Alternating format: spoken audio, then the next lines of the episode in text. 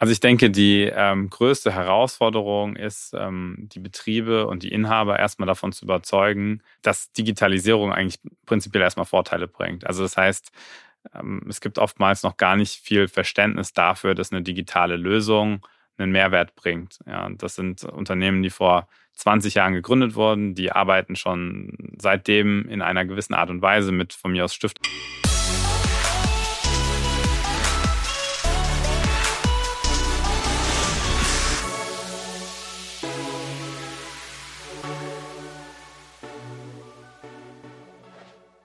Vielen Dank fürs Einschalten. Ich bin Christoph Bursek und dieser Podcast heißt Digitale Vorreiterin, dein Podcast zur Digitalisierung von Vodafone Business. Uns gibt's einmal als diesen Podcast und seit diesem Monat auch als Freitagspodcast, nämlich jeden letzten Freitag im Monat bringen wir den Inside Talk.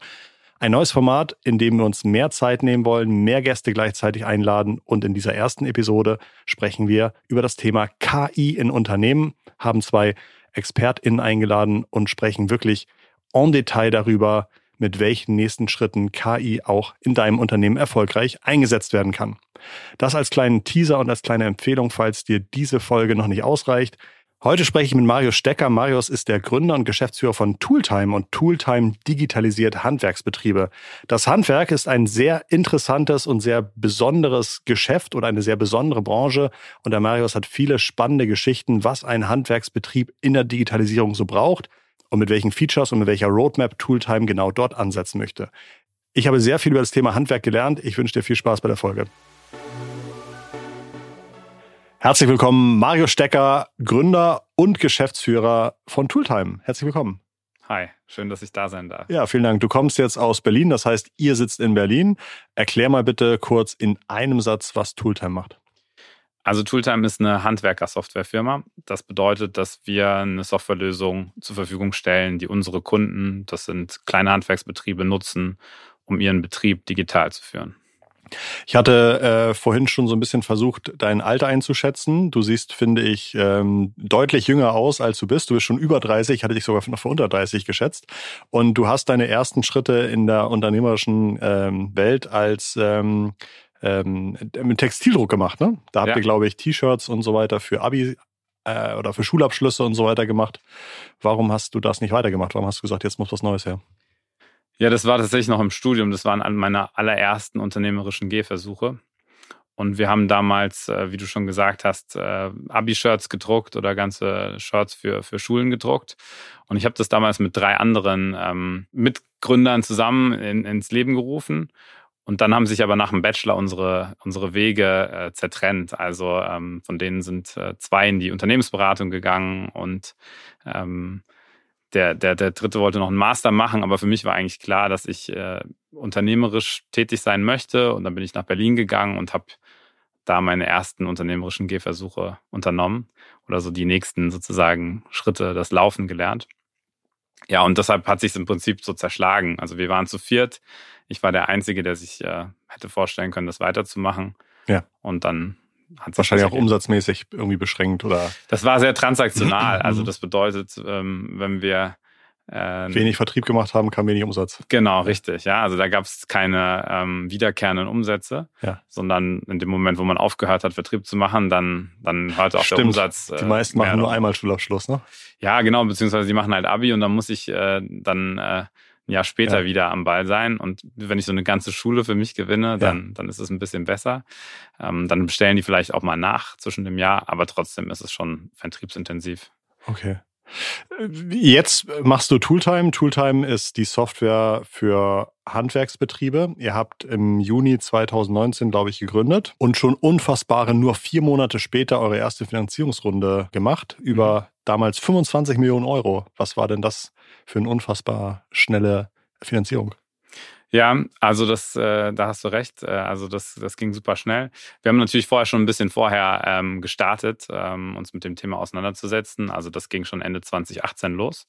Und ähm, dann waren wir tatsächlich relativ schnell ähm, mit, dem, mit der ersten Runde. Waren das äh, mehrere Investoren?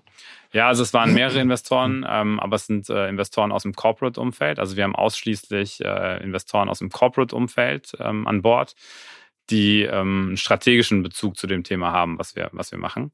Und ähm, das ist auch für unseren Markt, glaube ich, sehr, sehr zuträglich. Ähm, können wir nachher vielleicht nochmal drauf eingehen, mhm. aber ähm, ich glaube, so wie der, wie der Markt funktioniert, äh, da Leute dabei zu haben, die Markt-Know-how, Marktzugang haben, ist, ähm, ja, ist was, was extrem ähm, gut funktioniert für uns. Und natürlich auch gerade in dem aktuellen Klima, ähm, wo äh, mhm. Der, der, gesamte Bereich äh, Venture Capital, also und, und alle Venture Capital finanzierten Unternehmen sind ja gerade ein wenig am Kämpfen. Ähm, da sind wir ganz froh darüber, dass wir mit Strategen zusammenarbeiten, die da langfristig äh, an das Thema glauben. Wenn man eine Finanzierungsrunde, eine erste Finanzierungsrunde macht, dann gibt man ja, keine Ahnung, irgendwas zwischen 20, 30, 35 Prozent der Firma ungefähr weg. Wenn man es mal hochrechnet, habt ihr nach vier Monaten Leute überzeugt, wenn du jetzt investierst, ist unsere Firma gerade 80, 90 Millionen Euro wert. Du kannst mich gern korrigieren. Äh, was waren da die KPIs, wo ihr gesagt habt, guck mal, an genau diesen Punkten überzeugen wir euch, dass dass das Sinn macht?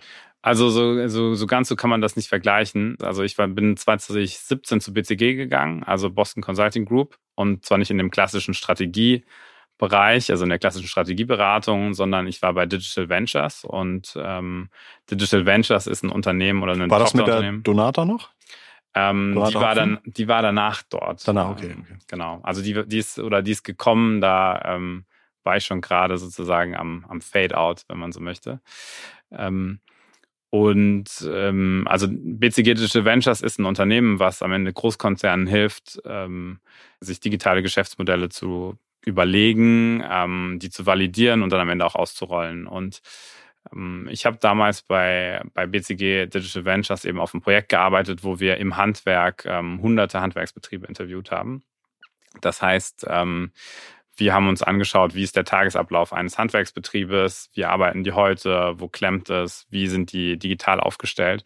Und dabei kam eben immer wieder dieses Thema Papierkram im Handwerk ähm, zum Sprechen. Also das heißt, dass sich einfach jeder Betrieb darüber beklagt hat, dass, dass er untergeht in dem Papierkram. Man muss sich vorstellen, es sind oftmals inhabergeführte Unternehmen, und ähm, da ist es dann so, dass der Inhaber auf der einen Seite noch auf der Baustelle operativ mitwerkelt, also das heißt, der, ne, da kommt irgendwie die Heizung an und dann ist er vor Ort und guckt, dass alles glatt geht und abends und am Wochenende kümmert er sich dann um Angebote und Rechnungen und die sind einfach überfordert mit dem Thema. Das heißt, da kam zum ersten Mal diese, diese Idee auf.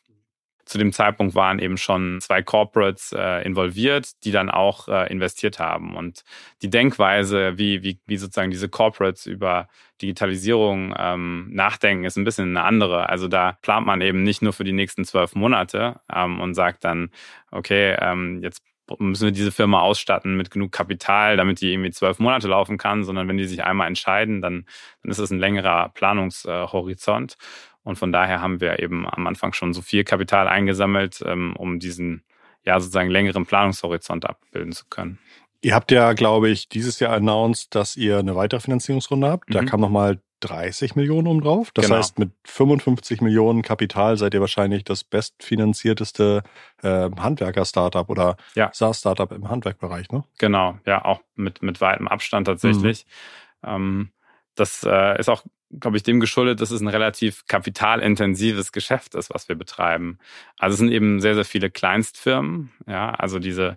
Ihr äh, macht aber doch eigentlich klassisch, also ich glaube, ihr seid ungefähr 100 Personen bei ja. dem Unternehmen und ihr macht dann wahrscheinlich einen Teil, entwickelt die Software weiter, genau. Teil macht Support und ein Teil versucht dann irgendwie Termine zu bekommen und zu sagen, gerade weil du wahrscheinlich keine Zeiten für einen Sales-Termin hast, ist das ein Indikator, dass du genau uns brauchst und dann äh, ähm, schließen die Abos ab.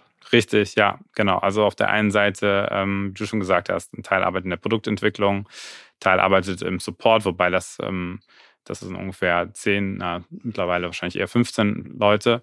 Und ähm, dann arbeitet der Rest letztendlich an der Neukundenakquise, also im Vertrieb, im Marketing. Mhm. Und kapitalintensiv, also das sind, selbst wenn es 100 Leute sind, zahlst du entweder unfassbar gut, äh, sodass ihr da so viel Geld sozusagen ausgebt, aber eigentlich habt ihr, ihr habt ja keinen Maschinenpark, ihr habt keine Immobilien, ihr müsst keine Rohstoffe kaufen. Was ist, wo sind die höchsten Kostenblöcke bei euch?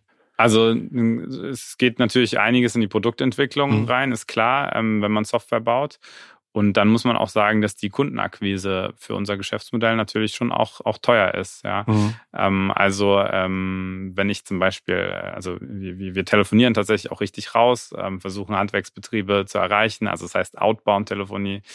Und ähm, ja, das ist schon äh, relativ teuer. Auf der einen Seite, auf der anderen Seite haben wir eine sehr treue Kundschaft. Das bedeutet, wir haben quasi kaum Stornos, keine Stornos und ähm, ähm, es braucht aber einfach eine gewisse Zeit. Also wenn ich so, so Stichwort Payback-Periods äh, denke, brauche ich eben einfach eine gewisse Zeit lang, um äh, die Akquisekunden wieder reinzuholen. Und das heißt, desto schneller ich wachsen möchte, ähm, desto mehr Kapital brauche ich. Wir sind letztes Jahr 340 Prozent gewachsen und ähm, also auf der Umsatzseite. Und dafür brauche ich dann natürlich auch Kapital. Ja, mhm. also es ist am Ende ist mein, mein Wachstum äh, äh, entscheidet, wie viel Kapital ich brauche, um das Modell aufzubauen. Man könnte das natürlich auch ein bisschen langsamer machen, ähm, äh, würde dann vielleicht auch ein, ein wenig effizienter funktionieren. Aber wenn ich es eben möglichst schnell, möglichst groß machen will, dann glaube ich schon, dass es ein Modell ist, was viel Kapital braucht. Ich glaube, eure größten Branchen, Gewerke nennt ihr das, glaube ich, ja. kommen aus dem Klimabereich, also Heizung, äh, Sanitär auch.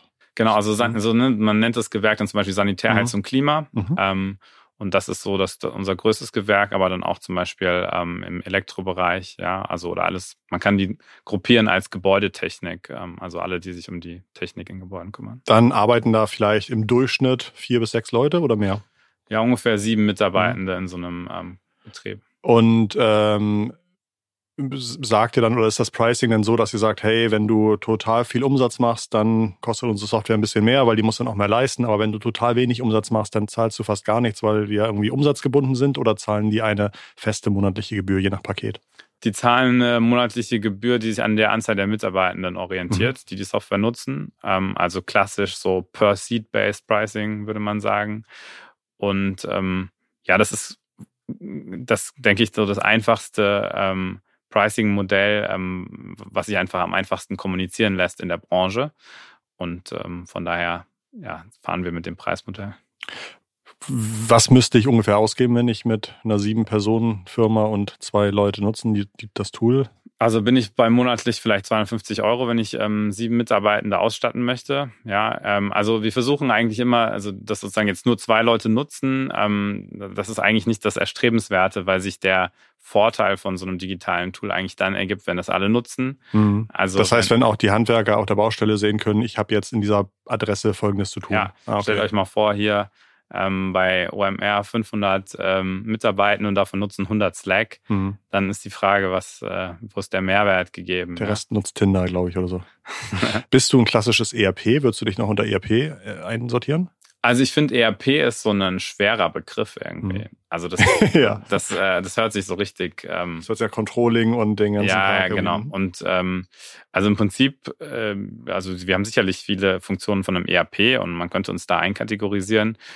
Nur wir versuchen eben eine besonders einfache Lösung anzubieten und für mich ist das so ein, so ein schweres Wort. Also das, das, okay. ähm, ja, das, das wird aber, eigentlich der Einfachheit der Software nicht gerecht. Aber man könnte sagen, sozusagen ist, äh, Kategorie ist dieselbe. Okay, ja, Kategorie RP. Okay, die Handwerker können dort dann Angebote rausgeben, die können irgendwie nachhalten, wurde auf das Angebot geantwortet, können irgendwie sehen, 30 Prozent gewonnen von meinen 100 Prozent Angeboten oder nicht, können dann später auch wahrscheinlich die Rechnung daraus generieren. Ja. Ihr guckt vielleicht sogar auch auf die Kontobewegung, ob die Rechnung bezahlt wurde. Das klingt ja schon ziemlich gut. Ähm, ist es schwierig, die Kunden zu überzeugen? Was sind so die häufigsten Herausforderungen im Sales, warum die sagen, Mensch, Marius, ich habe doch nicht so viele Leute erreichen können, wie ich wollte? Also ich denke, die ähm, größte Herausforderung ist, ähm, die Betriebe und die Inhaber erstmal davon zu überzeugen, dass Digitalisierung eigentlich prinzipiell erstmal Vorteile bringt. Also das heißt, ähm, es gibt oftmals noch gar nicht viel Verständnis dafür, dass eine digitale Lösung einen Mehrwert bringt. Ja, das sind Unternehmen, die vor 20 Jahren gegründet wurden, die arbeiten schon seitdem in einer gewissen Art und Weise mit von mir aus Stift und Papier. Und Excel und 700 Dateien auf dem Desktop. Richtig, und mhm. Excel und die kalkulieren dann vielleicht in Excel und schreiben da ihre Angebote. Ja.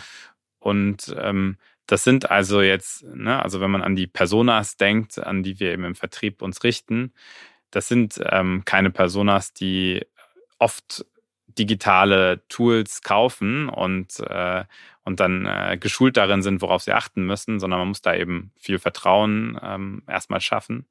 Ja, und dann geht's äh, darum, erstmal grundsätzlich ähm, klar zu machen, dass es Mehrwert bringt, auf ein digitales Tool wie Tooltime zu setzen.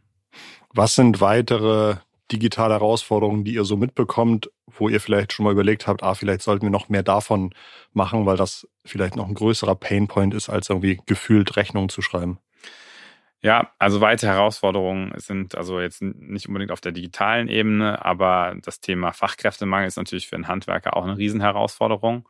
Ähm, also ich glaube, das sind so die zwei großen Themen. Also auf der einen Seite Fachkräfte, auf der anderen Seite Digitalisierung und Papierkram. Das sind die großen Themen, die Hättest du als BC, Ex-BCGler, ja. hast du das Gefühl, wenn du irgendwie die 100 Handwerksbetriebe ansiehst, dass du sagst, das ist ja unfassbar, dass die überhaupt klarkommen, die machen so viel falsch? Oder sagst du, nee, nee, das ist schon auch wirklich schwer, ähm, gerade weil es so auf Handwerker und Handwerkerinnen ankommt und die machen da schon wirklich ihr Bestes. Was wäre so dein, dein Bauchgefühl? Wohin tendierst du?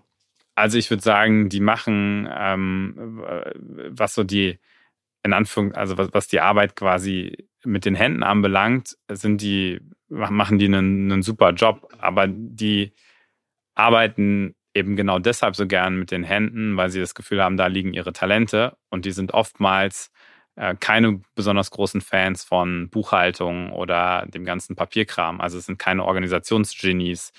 Und ich glaube, dass auf der betriebswirtschaftlichen Seite ähm, man sich dann doch oftmals, wenn man da reinguckt in so einen Handwerksbetrieb, schon denkt, wow, dass der Laden so überhaupt läuft. Ähm, mhm. Das verwundert mich. Ähm, aber da gibt es natürlich trotzdem auch ganz große Unterschiede zwischen den Betrieben. Es gibt sehr unternehmerisch denkende, professionelle Betriebe, aber es gibt eben auch viele, die ähm, äh, davon ganz stark profitieren, dass die Nachfrage ähm, in den letzten Jahren für Handwerksdienstleistungen so groß gewesen ist, dass man sich eigentlich kaum Sorgen muss, also Sorgen machen musste, dass man an Aufträge kommt. Äh, und äh, ja, ich glaube, das, das ändert sich gerade so ein Stück weit. Mhm. Da wird man halt sehen und, und müssen die Betriebe, glaube ich, auch gucken, wie sie gut aufgestellt bleiben. Ich hatte irgendwann vor kurzer Zeit ein Gespräch. Die Person sagte mir, es ist zum Verrücktwerden, wenn die Zeiten richtig, richtig gut sind und die Auftragsbücher über Monate gefüllt sind, dann passiert trotzdem nicht, dass die Handwerksbetriebe sagen, ich versuche irgendwie strategisch zu wachsen oder ich versuche jetzt schon mal äh, aufzupassen, wenn wieder weniger Nachfrage kommt, dass ich ein gutes Marketing aufgebaut habe oder also, sondern so, wenn es gut läuft, gibt es immer zu wenig Handwerker und sobald es nicht gut läuft, haben Handwerker in kürzester Zeit große äh, betriebswirtschaftliche Probleme. Ist das äh, richtig zusammengefasst oder ist das zu überspitzt?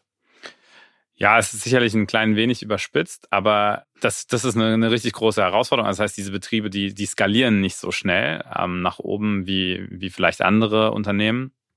Und dann, klar, hat man ähm, irgendwie einen großen Personalkostenblock und in dem Moment, wo die Nachfrage einbricht, mhm. ähm, dann kommt man zwangsläufig in betriebswirtschaftliche Schwierigkeiten. Man muss sich vorstellen, dass so ein ähm, Handwerksbetrieb vielleicht so mit 15 Prozent EBIT-Marge ähm, agieren kann, wenn der, wenn er, wenn er ganz gut geführt ist. Ähm, da gibt es auch Betriebe, die noch mehr rausholen können. Ähm, aber das gibt so ein Gefühl dafür, ähm, wie das so läuft. Ähm, und die, die Angestellten sind in der Regel festangestellte Mitarbeiter. Das heißt, ist, die, ist die EBIT-Marge, da ist eigentlich schon das Gehalt für den Chef drin, oder ist das bei denen oft so, dass sie eigentlich sich nur vom Gewinn bezahlen? Nee, die, die zahlen sich oftmals schon ein Fixgehalt mhm. und dann nehmen sie aber von dem Gewinn vielleicht nochmal mhm. was raus oder ähm, okay. ja, investieren in andere Themenfelder. Aber das bedeutet natürlich, also ne, wenn ich 15% Marge habe und eine, am Ende in einem Dienstleistungssektor äh, unterwegs bin, in dem Moment, wo die Nachfrage einbricht äh, und ich die Mitarbeitenden trotzdem bezahlen muss, dann also bekomme ich dann äh, Probleme auf der finanziellen Seite. Wir hatten das Beispiel Klimagesetz in Deutschland. Wie betrifft das dein Produkt und auch deine Kunden? Ja, genau, also Ener Energiewendegesetz. Ähm, also es gibt ja jetzt das neue Energiewendegesetz und es war eine äh, ziemlich zähe ähm, Nummer auf der ähm, Gesetzgebungsseite. Man muss sagen, dass unsere Kunden, ähm, also viele im Bereich Gebäudetechnik, Sanitär, und Klima, Elektrofirmen, eben maßgeblich äh, daran ähm, also maßgeblich zum Thema Energiewende beitragen, indem sie zum Beispiel ähm, alte Heizungssysteme erneuern und äh, Wärmepumpen installieren oder Photovoltaikanlagen auf die Dächer bringen. Und dementsprechend ist es uns natürlich auch ein, großes Interesse, dass die digital aufgestellt sind, dass sie ein bisschen effizienter arbeiten können und dass sie die Kapazitäten haben, um diese Energiewende dann auch zu wuppen. Auf der anderen Seite ist dieses Energiewendegesetz, was jetzt verabschiedet wurde, ähm, da zumindest äh, kurzfristig eben nicht besonders zuträglich gewesen, weil dort Förderungen angekündigt wurden für nächstes Jahr, die relativ unklar und unspezifisch sind. Und das führt zu einer großen Kaufzurückhaltung bei den Endkunden. Also wenn ich weiß, dass nächstes Milch, Jahr eine Förderung Milch braucht kommt, man jede Woche, aber eine Klimapumpe kann ich halt auch noch mal ein Jahr drauf warten. Ne? Genau, also ne, normalerweise wird die Heizung ähm, die, die Heizung wird gewechselt, wenn ähm, die alte irgendwie zu ineffizient ist oder wenn die kaputt geht. Aber no normalerweise ist eigentlich der Treiber eher, dass ich auf eine effizientere Heizung wechseln möchte und eine Photovoltaikanlage, wenn ich mir die erstmalig installiere, ist auch klar, ob ich das jetzt dieses Jahr mache oder bis nächstes Jahr ähm, warte. Es ist ein großes Projekt. Ähm, wenn die Förderung für mich unklar ist, dann warte ich vielleicht erstmal, bis ich Sicherheit ähm, bekomme. Mhm. Und das führt dazu, dass bei vielen unserer Kunden und Partnern die Nachfrage dann eingebrochen ist in den letzten Monaten. Und ähm, ja, wir haben auch Partnerunternehmen, die Kurzarbeit anmelden mussten. Mhm. Da fragt man sich natürlich schon immer so, ja, ob das, das so optimal gelöst ist von der Politik, wenn eigentlich die Unternehmen, die ähm, jetzt äh, die Energiewende vorantreiben müssten, mhm. zu kämpfen haben mit der Gesetzgebung. Und es geht ja wahrscheinlich auch gerade bei äh, Handwerksbetrieben relativ schnell, dass dann die Menschen, die dort im Handwerk arbeiten, sich lieber zuverlässigere Jobs suchen und dann abwandern und dann, sobald die Branche wieder mehr Nachfrage hat, erstmal nicht zur Verfügung stehen. Ich glaube, ich erinnere mich, als jetzt Corona war und dann mhm. irgendwie zwei Jahre die, äh, das OMR-Festival nicht stattfand, dass dann im Folgejahr, als dann wieder die ganzen aufbauenden und Messebauer und Bauerinnen gesucht wurden, dass das erstmal wirklich sehr schwer war und der Messeaufbau dann auch wirklich deutlich komplizierter war, einfach, weil einfach viel Erfahrung gefehlt hat. Und sowas kann ich mir vorstellen, dass solche Effekte dann auch in Handwerksbetrieben äh, auftreten. Also ähm, klar, Messebau ist natürlich ein bisschen so ein, ja. Extrembeispiel. Ähm, also unsere Kunden haben natürlich schon während gerade der Corona-Pandemie eigentlich äh, also zum, zum Großteil ähm, erstmal weiterarbeiten können, also diese Sanitärbetriebe oder, oder Elektrobetriebe zum Beispiel, aber auch Maler, Bodenfliesenleger, das sind alles unsere Kunden. Das, das, ähm, ich würde sagen, dass viele kleine ähm, Einzelunternehmer dann eher so sich größeren Firmen anschließen. Und wir sehen dann schon eine Konsolidierung in den Zeiten. Also es mhm. gibt eben die wirtschaftlich stabileren Unternehmen, die vielleicht auch langfristigere Wartungsverträge haben und ähm, mhm. ein bisschen dickeres Kapitalpolster. Und äh, die kleinen Einzelselbstständigen, die schlupfen dann da vielleicht unter die Decke. Ist das tatsächlich auch ein Hebel für Handwerksbetriebe, dass man sagt, hey, wir stehen euch auch zur Seite, euer Produktportfolio auszuweiten, zum Beispiel Wartungsverträge mit euren Kunden abzuschließen, dass ihr sagt, äh, entweder hier ist meine Visitenkarte, ruf mal wieder an, wenn das Rohr platzt, oder du sagst einfach, äh, für monatlich 15 Euro kostet die nächste Handwerksstunde aber nur 30 Euro anstatt 60 Euro oder sowas. Also wir helfen den Handwerksbetrieben nicht, ihr Geschäftsmodell ja. Äh, weiterzuentwickeln oder zu innovieren. Ähm, was, was wir tun, ist neben quasi dem, ähm, den administrativen Tätigkeiten helfen wir den Betrieben zum Beispiel ähm, besser mit dem Endkunden zu interagieren. Also das ist ein Riesenfeld, was wir total spannend finden. Also jeder, der ähm, schon mal versucht hat, ähm, einen Termin beim Handwerker zu bekommen, der weiß, wie kompliziert das ist und mhm. äh, oder eine richtige Rechnung zu bekommen. Also mhm. dass das teilweise da noch ganz, äh, ja, also ziemlich holprig läuft. Und auf der anderen Seite ähm, haben wir auch viele Partnerschaften mit Industrieunternehmen, also zum Beispiel ähm, Großhandelsunternehmen, wo ähm, wir Handwerksbetrieben dann helfen, Materialien äh, einzukaufen. Und äh, da, gibt es äh, zum Beispiel sehr stark fluktuierende Preise. Und äh, zu wissen, wo sind Preise verfügbar und wie ist der aktuelle Preis, der tagesaktuelle Preis, zum Beispiel bei einem Kupferrohr, ähm, da kann der eben ganz schön schwanken. Das sind Themen, bei denen wir die unterstützen, aber nicht bei neuen Geschäftsmodellen. Schade. Das ist vielleicht wieder Beratungs, Beratungsarbeit für mich, muss ich mal ausprobieren. Ähm, mit dem Geld, das ihr jetzt eingesammelt habt, wollt ihr natürlich den Vertrieb irgendwie ähm, noch vertrieblicher machen und das Produkt noch produktlicher machen? Was sind so Kernfeatures, wo du weißt, das wird einfach einen Millionenbetrag kosten, aber wenn das endlich live ist, dann wird das dein, dein, dein Job als Chef deutlich, äh, deutlich einfacher machen. Ja, also zum Beispiel ein Riesenthema, was wir noch ähm, vor uns haben, ist das Thema Buchhaltung. Also ähm, wir machen bisher einen, einen Schnitt bei der Buchhaltung Aber wir sehen, dass es dafür auch ähm, sehr viel Nachfrage gibt, die Buchhaltung auch direkt mit Tooltime zu machen. Normalerweise gibt es ja einen Export und das, da kümmert sich dann ein Steuerberater drum oder das passiert in einem Buchhaltungsprogramm. Und das ist zum Beispiel noch ein Riesenfeld, wo wir, wo wir sehen, dass wir da extremes Potenzial äh, sehen. Ähm, unsere Kunden, muss man sich eben vorstellen, die, die kaufen wahrscheinlich das erste Mal überhaupt ein digitales Tool, ja, so mhm. ein ERP-System. Und am liebsten möchten die das alles in einem Produkt so einfach wie möglich abdecken. Mhm. Und also jede Funktion, wo wir denen eigentlich helfen können, ähm, noch ein Stück weit Arbeit abzunehmen, die ist natürlich. Äh, also das Interesse ist da, dass sie so den One-Stop-Shop genau. haben ja. wollen. Okay, spannend. Sozusagen so wie wenn ich Bauherr bin, würde ich am liebsten auch nur einen Ansprechpartner oder Partnerin haben und muss dann auch mit Richtig. acht Handwerken zu tun haben. Ja, das heißt, okay. richtig. Hm. Ein anderes Thema, was ich zum Beispiel noch total spannend finde, das hatten wir eben schon kurz angeschnitten, ist das Thema Terminkoordination. Ja. Also ähm, ich finde es perspektivisch auch total spannend, dabei zu helfen, ähm, Endkunden und Handwerker zusammenzubringen. Wie weit sind wir jetzt noch davon entfernt, dass ich, wenn ich einen Tooltime-Handwerker habe, dass ich auf dem Handy sehe, der ist jetzt noch vier Häuserblocks entfernt, der hat noch zwei Leute vor mir, der ist jetzt auf dem Weg zu mir? Also es dauert wahrscheinlich schon noch ein paar Jahre. Oh ähm, nein. Aber es ist schon unsere Vision, dass wir da hinkommen. Ja. Also, dass wir ähm, die Buchung eines Handwerkers eben auch ja. ähm, erleichtern und ähm, den Betrieben ermöglichen, ähm, professioneller mit ihren Kunden zu interagieren, weil wir haben das Gefühl, dass viele Betriebe da gerade nicht so gut aufgestellt sind. Ja. Das ist in Boomzeiten okay, aber wenn sich das, äh, wenn sich der Wind ein bisschen dreht, dann hm. möchte ich doch einen guten Kundenservice leisten, damit ich wieder angefragt werde. Hast du Angst, dass wenn sich der Wind dreht, das erste, was sie machen, Tooltime zu kündigen? Oder hast du das Gefühl, eine Alternative zu uns gibt es eigentlich gar nicht? Ja, also wir sind das zentrale Betriebssystem mhm. des Handwerksbetriebs, also das Operating System für den, den Handwerker. Und ähm, von daher ähm, sehe ich uns da schon sehr, sehr gut aufgestellt. Und äh, ich hoffe, dass wir so viel Mehrwert bieten, dass wir ähm, hm. auch nicht gekündigt werden. Offensichtlich ist mir das Thema ja sehr, sehr wichtig, dass ich sehe, wann der Handwerker bei mir zu Hause ist. Du sagst, es ist noch ein paar Jahre hin. Ähm, meinst du, Kundendruck hat vielleicht auch einen tollen Vertriebshebel auf euch? Also wenn auf einmal ganz viele Kunden sagen, setzt ihr gar nicht Tooltime ein, ich würde eigentlich ganz gern sehen, wann ihr kommt.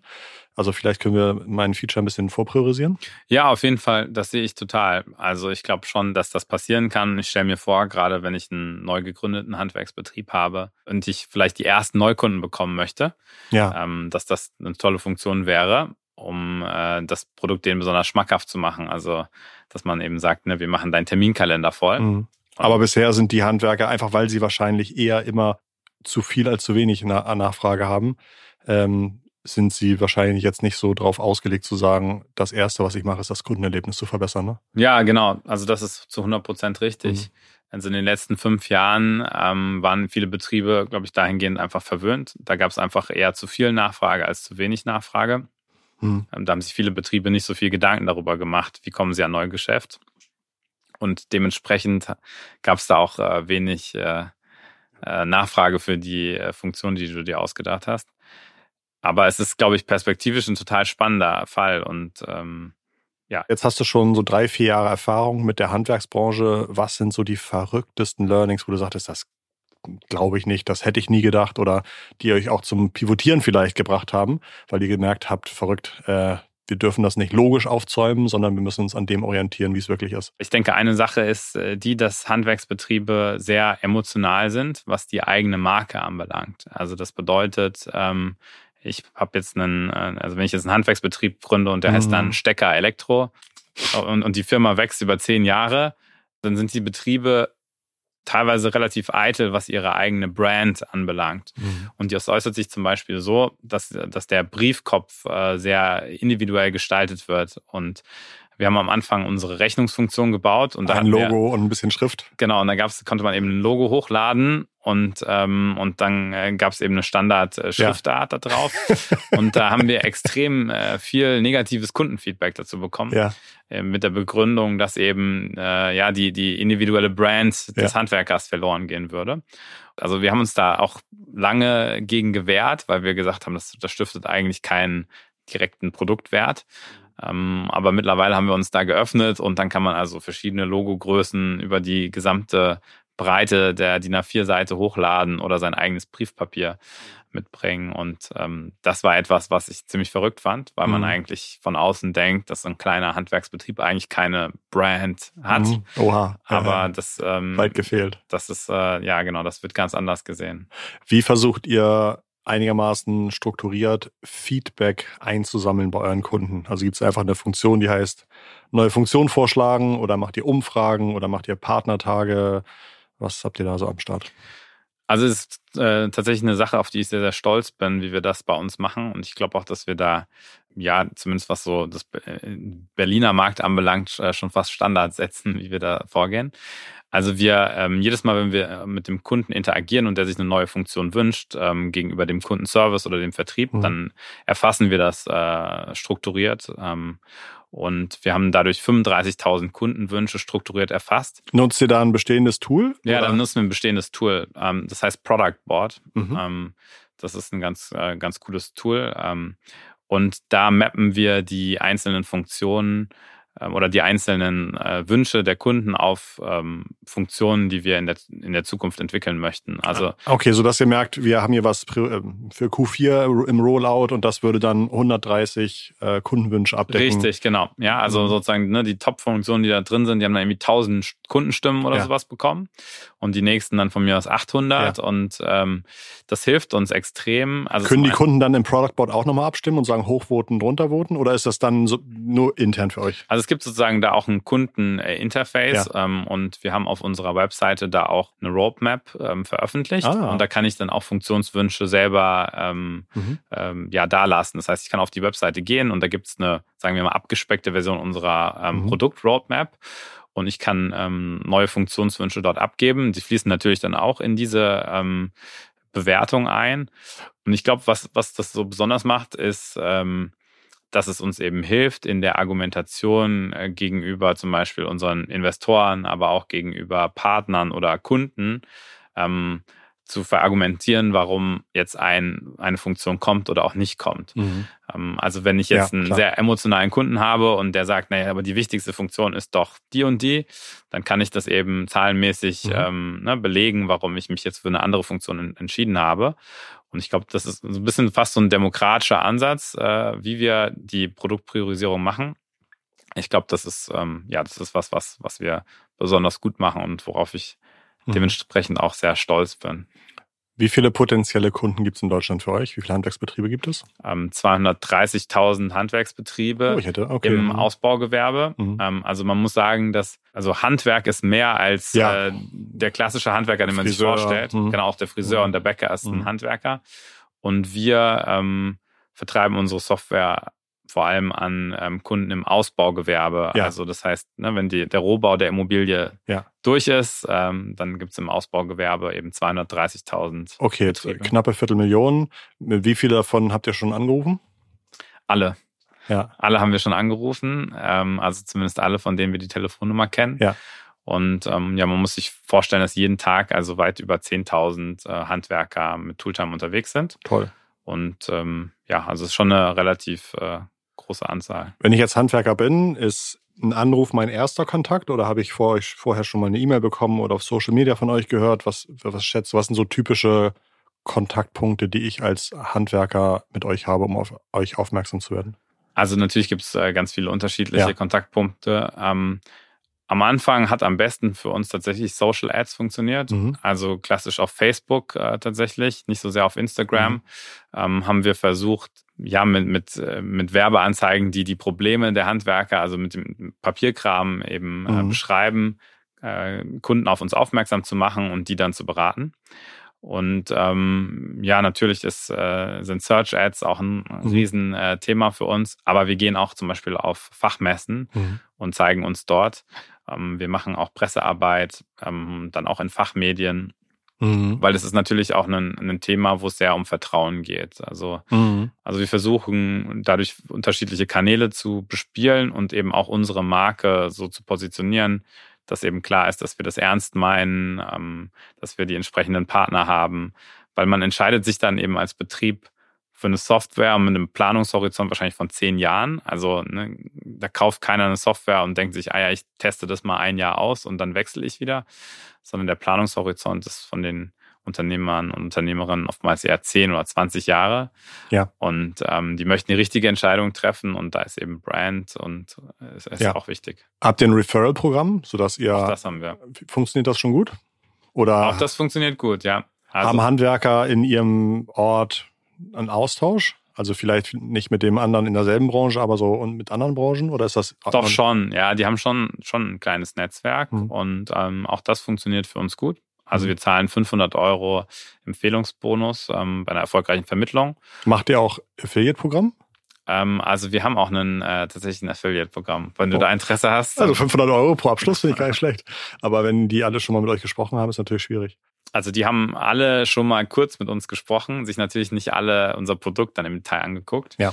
Und ich glaube, das ist eben das, was, die, was wo wir am Anfang ja auch drüber geredet haben, dass es ein Markt ist, der sehr fragmentiert ist Ja. mit sehr, sehr vielen ähm, kleinen Unternehmen. Und äh, die müssen wir alle angehen. Und da gibt's eben auch keine ähm, krassen Abkürzungen. Also natürlich kann ich mich, äh, kann ich Partnerschaften schließen und äh, über Empfehlungsprogramme arbeiten. Aber am Ende des Tages müssen wir jeden einzelnen dieser kleinen Betriebe einzeln überzeugen. Und ähm, ja, das ist natürlich dann auch mit einigem Aufwand verbunden. Die 220.000, die jetzt leider noch nicht bei euch Kunden sind, oder 210.000 oder 200.000, äh, sind die überwiegend bei irgendeinem wettbewerbenden Produkt oder sind die tatsächlich eher noch gar nicht so richtig digitalisiert? Was würdest du sagen? Also ich würde sagen, dass 80 Prozent dieser Betriebe heute keine Handwerkersoftware einsetzen. Wow. Das heißt, die arbeiten entweder mit ähm, Excel, Word, Stift und Papier oder die haben vielleicht ein Rechnungsprogramm. Also die, die Zuhörer, die, die selbstständig sind, die, die kennen vielleicht Lexware oder sowas, ja, also ein einfaches Rechnungsprogramm. Oder Safdesk ähm, gibt es ja auch als Buchhaltungsprogramm. Aber das ist natürlich ähm, eine Software, die oder ein Tool, was sehr, sehr allgemein ist und was dann nicht die Vorteile von so einer Handwerkersoftware äh, mit sich bringt. Das heißt, es sind also zum Großteil ähm, Betriebe, die bisher keine Berührungspunkte mit, mit Handwerkersoftware haben. In Deutschland kennt ihr euch schon ganz gut aus. Gibt es international vielleicht auch Handwerksbetriebe, die interessant sein können? Ja, also unser Anspruch ist auch der europäische Marktführer zu werden und ähm, aktuell ähm, sieht das im, im deutschsprachigen Bereich äh, sehr, sehr gut aus. Das heißt, wir sind ähm, seit Beginn mit unserer Software in Deutschland aktiv, sind Anfang des Jahres, ähm, haben wir Österreich dazu genommen, was für uns so ein erster kleiner Test war. Und jetzt zum 1.11. Ähm, ging es dann in, äh, in Großbritannien an den Markt. Das heißt, ähm, da sind wir natürlich, es ist natürlich für uns ein ganz neues, äh, ein ganz neuer Schritt jetzt in ein anderssprachiges Land. Da sind wir von überzeugt, dass das uns dann nochmal Mhm. ähm, ganz andere Wachstumsmöglichkeiten gibt, wenn wir das Produkt jetzt auch ähm, in anderen europäischen Märkten anbieten. Die Lokalisierung von so einem Softwareprodukt, was schätzt du, wie viel Entwicklertage da reingeflossen sind? Entwicklertage ist jetzt äh, ein bisschen schwierige Frage, aber ich würde sagen, dass wir ungefähr 5% unserer Software ähm, lokal anpassen müssen oder unter 5% unserer Software. Ähm, und da geht es vor allen Dingen um ähm, die Funktionen rund um die, die Rechnungsstellung, ähm, wo es eben lokale, ähm, Ja. ja, äh, wo es lokale Regelungen gibt, die wir, ähm, denen wir befolgen müssen. Und dann gibt es ein paar Schnittstellen, die auch äh, lokal funktionieren, zum Beispiel zu den Großhändlern, die wir dann eventuell anpassen müssen. Aber das ähm, äh, ja, sind jetzt bei uns ähm, ja, äh, sind das wenige Entwicklermonate gewesen, die wir dazu benötigt haben. Und wir haben unser Produkt eben auch von Anfang an so aufgesetzt, dass wir das ganz gut abbilden können. Wenn wir jetzt ein Jahr in die Zukunft gucken, wann welche Kundenzahl in UK wäre für dich ein Erfolg, sodass du sagst, das hat genauso funktioniert, wie ich mir, wie ich mir das gewünscht habe? Naja, ich glaube, die ersten 1000 Kunden in, ähm, in UK, in Großbritannien, wären für uns schon ein wichtiger Meilenstein.